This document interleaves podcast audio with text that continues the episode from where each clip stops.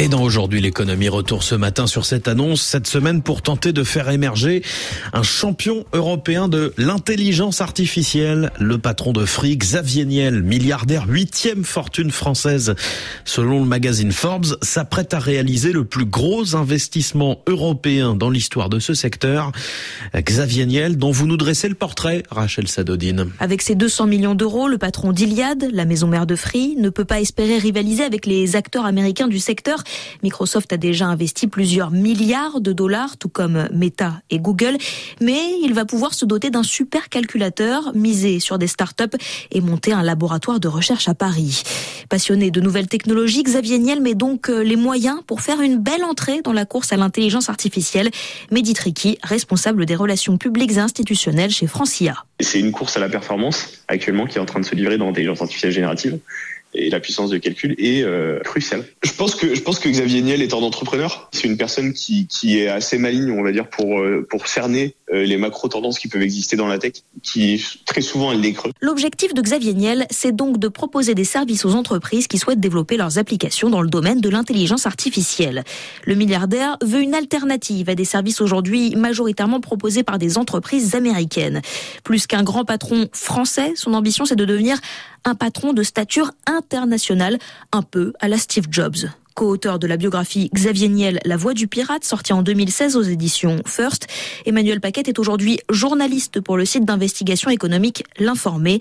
Il connaît Xavier Niel depuis plus de 20 ans. Il a mis une couche un peu de, souveraineté en disant que euh, sur l'intelligence artificielle, si la France voulait exister face aux États-Unis et à la Chine, bah, il fallait développer euh, un potentiel économique sur le territoire français. Il considère que euh, pour faire bouger le monde, il vaut mieux être chef d'entreprise comme politique. Par exemple, l'école 42, où il donne sa chance à des personnes qui sont hors euh, cadre. Un côté philanthrope qu'il a donc poussé à fonder l'école 42 en 2013, une école orientée sur l'apprentissage du code informatique, gratuite et sans condition de diplôme. Aujourd'hui, elle compte 49 campus à travers 28 pays, en Europe, en Asie, en Amérique du Sud et en Afrique. L'école 42 est présente au Maroc, en Angola et à Madagascar. Le recrutement des futurs élèves du campus d'Antananarivo est en cours pour une ouverture de l'école prévue en début d'année prochaine. Xavier Niel, c'est aussi l'un des milliardaires qui contrôle une grande partie de la presse en France. Rachel, il est actionnaire du groupe Le Monde. Oui, et il a récemment racheté les parts du tchèque Daniel Kretinsky pour près de 50 millions d'euros selon le Financial Times. Des parts que le milliardaire s'est empressé de reverser au fond pour l'indépendance de la presse. Une bonne action ou plutôt une manière d'investir intelligemment dans son image.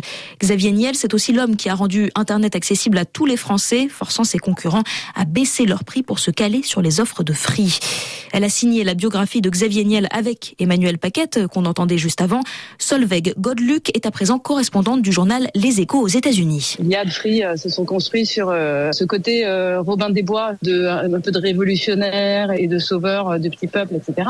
Ensuite, il en a joué il est devenu euh, une partie de l'establishment, mais euh, il a continué à cultiver cette image cool, euh, décontractée, un peu de bad boy malgré tout, malgré le fait que maintenant il a les moyens de se payer des beaux costumes et, et d'acheter des œuvres d'art et de parler avec tous les grands patrons, y compris ceux de la tech aux États-Unis. Et Rachel, aujourd'hui, Free est le quatrième opérateur de téléphonie mobile français, le deuxième pour l'Internet via la fibre, avec un chiffre d'affaires de plus de 7 milliards et demi d'euros l'an dernier.